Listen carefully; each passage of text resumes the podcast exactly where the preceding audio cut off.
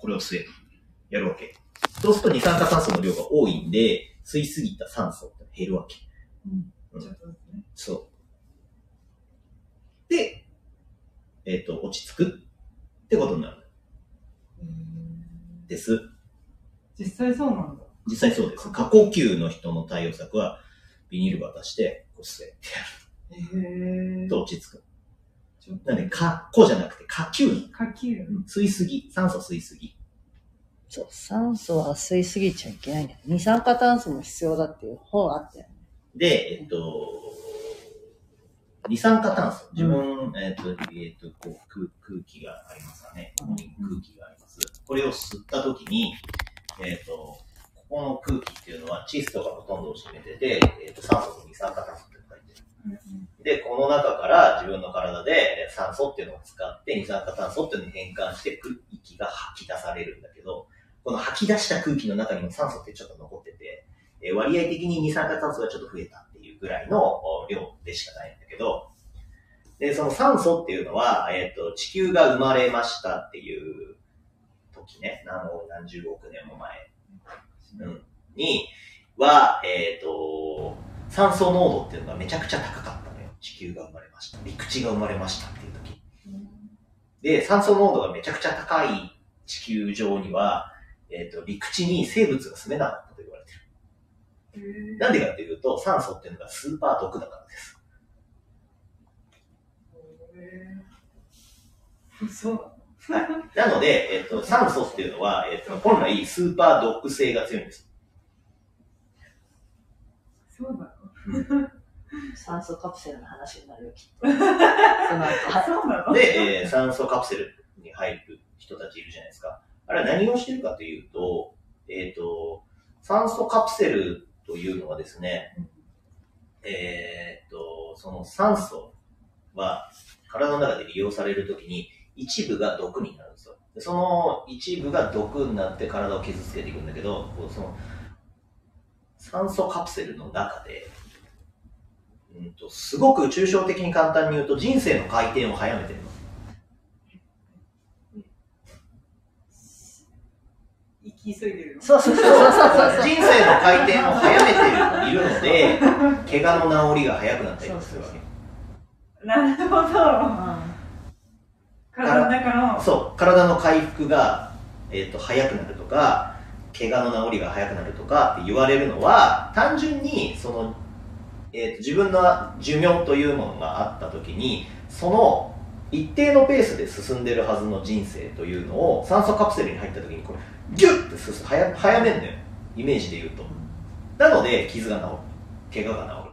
コンディションが回復する本来だったら8時間じゃなきゃいけないものを酸素カプセルに入ることによってギュッて縮める。でもその分人生はギュッて早回しされる。っていう。感覚で考えていただければよくて、えっ、と、呼吸のお勉強をしたときに、呼吸のなんかいろんなのが書いてある本とかを読むとね、呼吸は。はするなって書いてある。長生きしたかって言ったら呼吸の数を減らせって書いてあ ライブ配信聞いてる方います。はる。い。つまりそういうことなんですよ。え、じゃあうん、走んなってこと？まあ、そうそうそうそう。究極そう。で、だから、そうそうそう。えっ、と、走ると、その心臓の機能とかは、まあ、良くなるよ。だけど、あーたくさん使ううん。ので、えっ、と、なんつうんだ、えっ、と、僕ちょっと、うまあの、言葉が今出てこないんだけど、あペイオフか。あペイえトレードオフ、トレードオフ。トレード。トレードオフの関係になっていて、えーこまあ、交換で。心臓の機能とかが良くなる。で、その分、人生を早回しされる。だけど、えっ、と、トップランナーとかになると、うん。1分間の安静時心拍数っていうのが、すごい落ちる。で、心臓にもほら寿命があるって言われるんじゃない？うん。何回打ったら終わっちゃう一応言われてて、で、それは人によって違うんだけど、だから何回打ったら終わっちゃうかはわかんないんだけど、でも人によってその寿命がある言われてる。で、えーその寿命があるがゆえに、トッップランナーっていうのは、たくさん心臓をドクドクさせなきゃいけないじゃん。うんだけど、心臓の筋肉がすごくでかくなって、強くなってるから、一回でドンってやって、送れる血液の量が増えるんで、えっ、と、安静時の心拍数、僕らは普通60から70とか80ぐらいあるんだけど、えートップランナーになると1分間に40台とかになります。で、少な。だからスポーツ心臓50%ぐらい減りますね。すごい。うん。ドン。ドンってやったら血液がブワーッと送られるわけですよ。すごい。でそういう風にして、えっと心臓の拍動数自体は、えっと減るわけ。そういうことになってますね。なんで、まあ、どっちを取るか、その、僕は走るの嫌いだから、あの、走りたくないので、でも若く見えるよね。あの、老けてない、老けてないっていうか、老化ししてないじゃん。うん。他の同年代の人いつも何歳か分かんなくなっちゃで40代う。見えない。見えないでしょ？走りたくないので、走るのが嫌いなんで、単純に走エらないだアロビクけですけどスのイン、ストラクターとかの人って、結構、やっぱりね、血にシワって、シワが、ランナーはそれが老化だよね。活性酸素で傷がつく。うんなるべく、だから呼吸はゆっくりな方がいい。うん寿命としては自分の持ってるものが長い。アスリートって早い心臓もいっぱい拍動しない方がいいし、うん。呼吸もいっぱい使わない方がいいっそうそうそう。ていうのは、あの、で穏やかな人の方が長生きするっていうのは。は、あの本とか読むと、勉強するとよく書いてあるんですよね。なるほどね。短期は早死にみたいな一人じゃない。そういうの書いてる人。研究によるとそうなるらしい。へなんで、まあ、走るのが好きだっていう人は否定はしないけど、あ、走ればいいと思うけど、俺は走るの嫌いだから、走んないし。ただ、あの、重たい重りを上げて、心臓バクバクさせてるけど、それは、なんで1時間2時間走るのよりは、まあいいかなって感じ。で、それをしないのと知るのどっちがいいかになるとまた違う話になってくる、ね。運動しないならしないなりの、ね、体へのダメージがあるから、そう。だったら何にもしない方がいいじゃないかっていう話はない、人間は。生きてるだけで筋肉は減っていくから、何もしないとね。うなので、その筋肉が減るということには抵抗したい。でも元気に、なんとなく、過剰にその自分の元気を使いすぎたくはない。なんで適度に。うんです。で、じゃ戻しますと、えー、胸椎とか胸郭をですね、上手に使えるようになりましょうっていう話ですね。胸椎の、うんこの、この形からうん、こうするのに、うん柔軟性は必要なの柔軟性みたいな。だからいわゆるこういうストレッチって柔軟性があるないっていう話をするんだけど、えっ、と、もっともう一回ここで説明しよう。えー、ここに骨があります。うんで、えっ、と、ここに骨があります。うんで、ここに関節っていうのがあります。うんで、筋肉っていうのは、この骨と骨の間、あー関節っていうのをまたいでついてるのね。で、これが伸びたり縮んだりするのが筋肉。で、えーこう肋骨、骨があります。骨と骨の間にあるのが筋肉です。うんなので、えっ、と、例えば俺の肘がめちゃくちゃ硬いとすると、うんまあ、ここの筋肉でね、ここの筋肉がめちゃくちゃ硬いとすると、伸びないわけ。ああ、ここが硬すぎてね。ここの筋肉が硬いすから。伸びないです。うんっていうのと、こことここの間の筋肉がめちゃくちゃ硬いと伸びない。うんうん同じことなのよ。じゃあ、こっちなんだ。そう、意味わかる？これ。わかる？こうやってやって、前屈します。届かないです。っていうのは、ここの筋肉が硬うんいです。でえっと、骨と骨の間に筋肉、みんな筋肉がついてるの。で、これがこうやってなってます。これで固まってます。で、これの柔軟性。だからこうやって動かせるか動かせないか。というのは、つまり、同じ柔軟性っていうやつなん。あ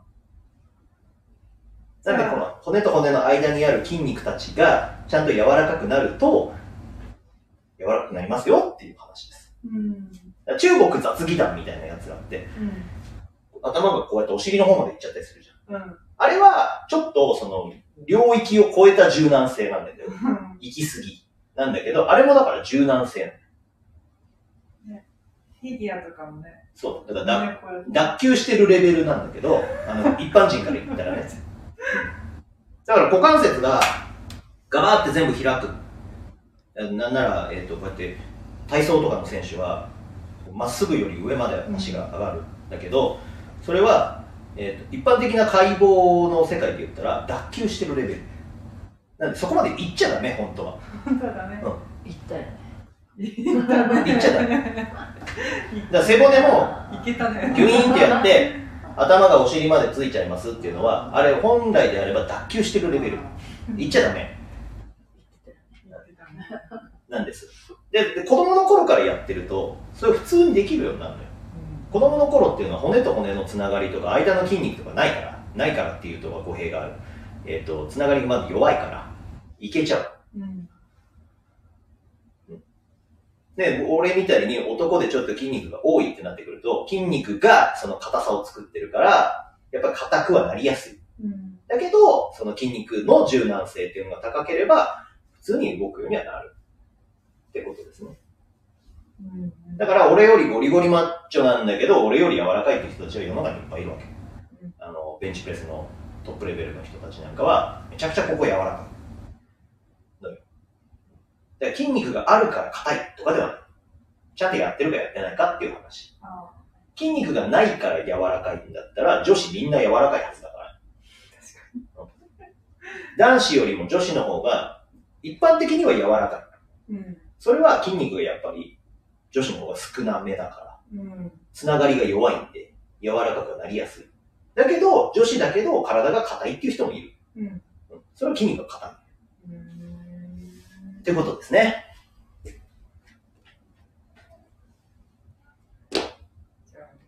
筋肉を柔らかくするのは、うん。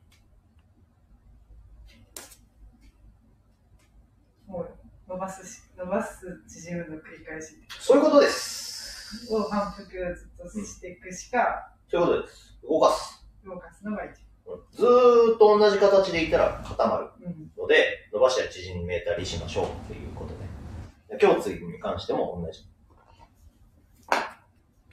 これは、ズームさんはあれかな？時間切れ。時間切れになっちゃうかあな切れちゃうかな？それには年齢はあんまり関関係ないな。やればね、柔らかくなるよ。今のは柔らかいもん。30代の時よりも。だから全員今のが柔らかい。だからこの人は俺が教える前はね、体が硬かっ そうそうそう。今は同じ50代の人に比べたら全然柔らかい。うん。柔らかいっていうか柔らかいそれは普通なんだよね。た。まあ俺からすればね、それができて当然っていうレベルだけど、うあのー他の同じ年の人を並べたら多分柔らかいとは思う。うん屈ができないみんな。みんなだからここで終わるのここで。ここで。最近じゃない。ここで終わる。みんな終わる。もう私ら若い人だよ。そしてだからつくようになったから。すごい。それでも普通。それが普通。それぐらいできてる。基準値がね。本来の。本来はそう。で、これもこっちつかなかったの私これ。今つくじゃん。うん。昔こうだっこれってまだ繋がってんの？繋がってんすか？これ。ズームさん、繋がってますか？た。ゆかつながってますか？って。あ、つながってる。全然繋なんかがってる。ゆか質問あります？あ、あ、なんだ。終わっちゃった切れた じゃあもう一回。聞きながら。いや、これは、だって、つかなかったよ。こうそう、もう。めちゃめちゃ、うん。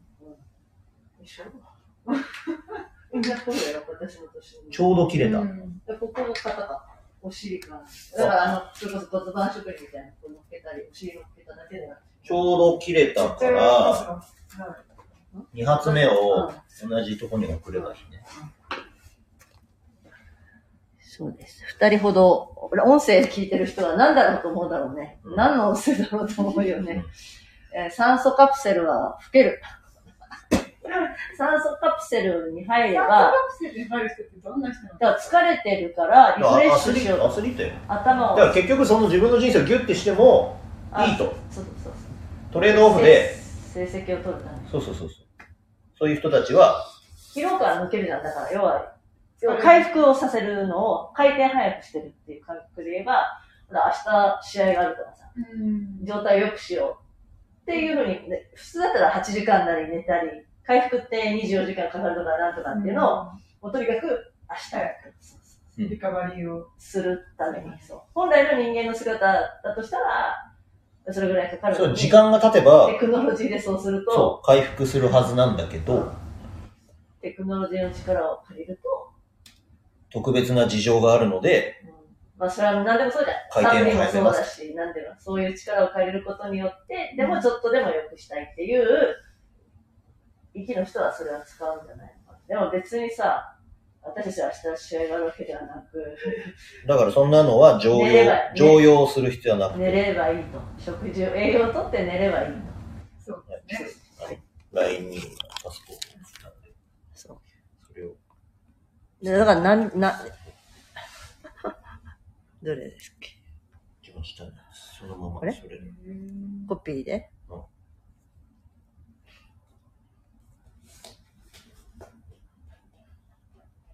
ちょ一回一回違うのか。そう。はい。ち変わっちゃった。第切れちゃ2ったで。第2弾です。